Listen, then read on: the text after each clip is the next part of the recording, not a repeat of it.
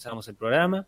Decíamos que eh, íbamos a estar hablando de la ruta del maíz. Ruta del maíz se llama este libro escrito por la periodista Karina Ocampo, La ruta del maíz, crónica de la agricultura sustentable en Latinoamérica. Ella estuvo recorriendo, eh, bueno, Argentina, Bolivia, Perú, México, tratando de seguir las huellas de estas prácticas ancestrales en relación a este cultivo y ahí estamos con ella. Está, acaba de ingresar a nuestro estudio virtual para poder conversar en este momento. Karina, buen día, ¿cómo estás? Hola, buenos días, Nicolás. Buenos días a la audiencia. Muchas gracias por esta invitación.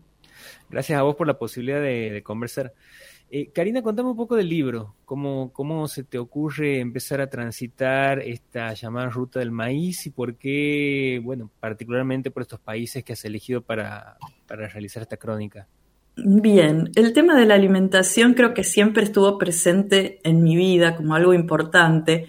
En realidad tal vez de, no de la manera mejor o, la que yo considero mejor que es la, la política, sino de una preocupación, por un lado, por estética, temas de estética, por el otro lado, la salud. Y fue por eso que tal vez me empecé a involucrar con temas como vegetarianismo, empezar a investigar, a ahondar. Eh, creo que empecé siendo vegetariana sin saber casi nada sobre, sobre cómo alimentarme bien. Y a partir de esa inquietud, muchos años después empecé a escribir en revista Olala, tenía un blog que era La Vida en Verde, y allí, eh, bueno, hablaba sobre todo esto, este mundo de, lo saludable. Pero me enfrenté con una verdad, una realidad, buscando contenidos que, de la que no estaba enterada, no, no sabía, no me llegaba, que tenía que ver con las fumigaciones, con los pueblos fumigados, los agrotóxicos, algo que por ahí en 2014 no, no se estaba hablando tanto, recién se estaba empezando a hablar con algunos libros como Agrotóxico de Patricio Leisegui o Malcomidos de Soledad Barruti.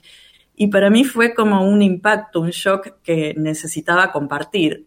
Entonces, bueno, empecé a escribir sobre esos temas y empecé a concurrir a la Cátedra de Soberanía Alimentaria en la UBA, que se daba en la Facultad de Nutrición de manera libre, abierta para todos y todas. Y bueno, allí fue que, compartí y, me metí cada vez más en este asunto. Entonces, llegado ya 2018, planteé hacer un libro, tenía esta, esta inquietud de ver cómo se comía, cómo se producía en otras regiones, y me parecía que el maíz era una buena forma de enlazarlas a todas, porque es un alimento ancestral importante para muchísimas culturas, eh, así fue que determiné el viaje que fuera por, por Bolivia, primero por el norte argentino en realidad, después Bolivia, después Perú y México para finalizar, que es, como muchas personas dicen, la cuna del maíz. El maíz pensado como un alimento con mucho más peso capaz que en, otros países que en el nuestro, o eso eh, ha sido distinto a lo que te has encontrado? Digo, ¿cómo, cómo has percibido Argentina eh, sobre todo, bueno, esto que me mencionabas, ¿no? El recorrido por el norte respecto a esos otros países en cuanto a, cómo se percibe esa alimentación, qué, qué leyes o, qué recursos hay para poder hacer frente a, al avance de los transgénicos por un lado y a la valoración de la alimentación real por el otro. Mira, eh, nosotros pensamos muchas veces que casi no comemos poco maíz o que no tenemos una cultura del maíz muy fuerte. Lo cierto es que en, Argentina la mayor parte del maíz que se cultiva, casi estaría el 97, 98%, es transgénico. Y se usa en la alimentación, se usa como commodity para exportar, pero también lo tenemos en el jarabe de maíz de alta fructosa que comemos en casi todos los alimentos industrializados y ultraprocesados. Entonces, esto es algo preocupante porque tenemos plantaciones inmensas, monocultivos de maíz transgénico con agrotóxicos y a la vez lo estamos consumiendo. O sea, no solo estamos fumigando los campos, sino que también nosotros comemos alimentos que no son alimentos.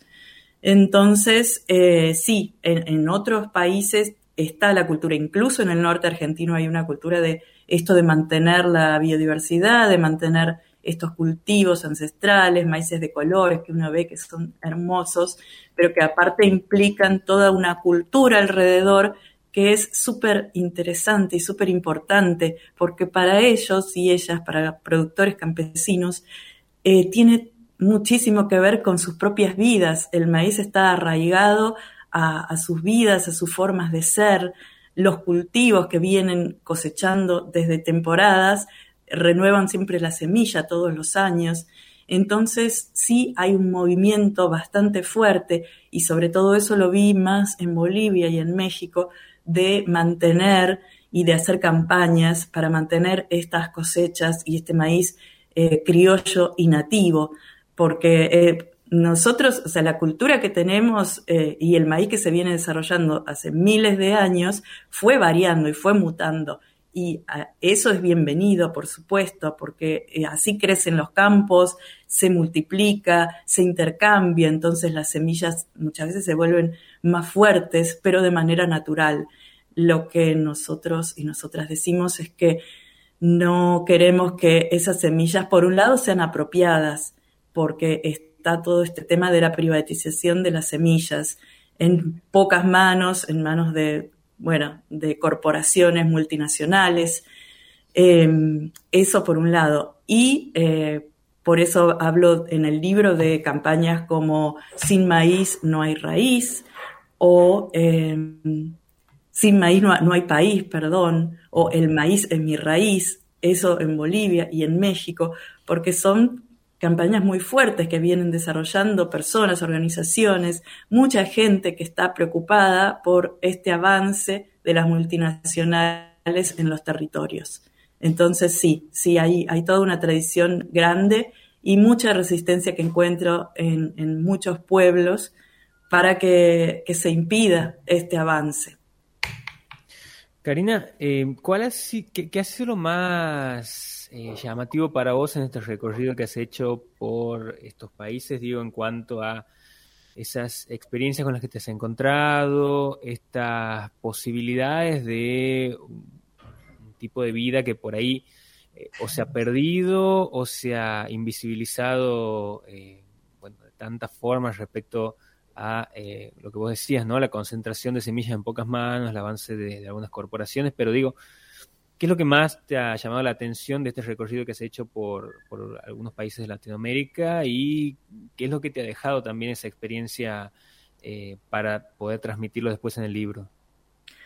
Creo que la sensación de estar en el lugar, en, el campo y ver de manera directa cómo se produce eh, es una de uno de los recuerdos más lindos que tengo. El encuentro con la gente, que en definitiva es lo mejor siempre. Eh, creo que, que sí, eso, por ahí una comunidad que visité en las alturas, en Perú, en Ucho y Cosco, donde asistía a una cosecha ritual, algo que no se hacía, porque por ahí uno romantiza un poco la idea de, las comunidades y muchas están atravesadas también por los mismos conflictos que tenemos nosotros y nosotras en las ciudades.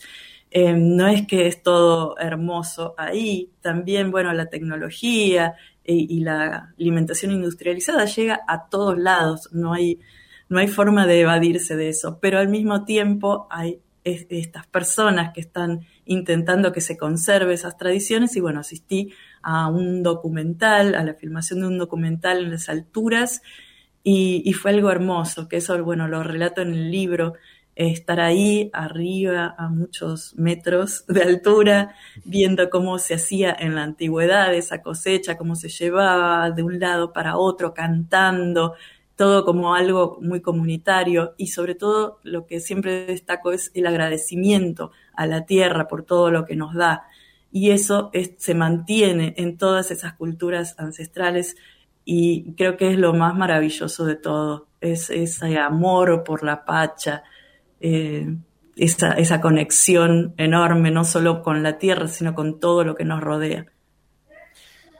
Estamos hablando con Karina Ocampo, autora del libro La Ruta del Maíz, crónica de la agricultura sustentable en Latinoamérica.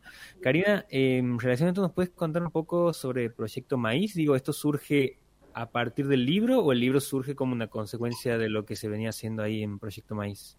No, Proyecto Maíz surge a partir de, decir, bueno, quiero documentar de alguna manera, quiero que no sea solo un libro futuro, sino algo en proceso.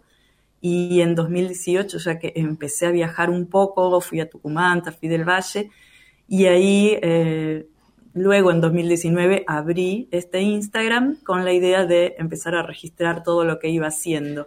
Y fue también algo que simplificó muchísimo, que lo recomiendo para quienes están haciendo por ahí libros o tienen proyectos.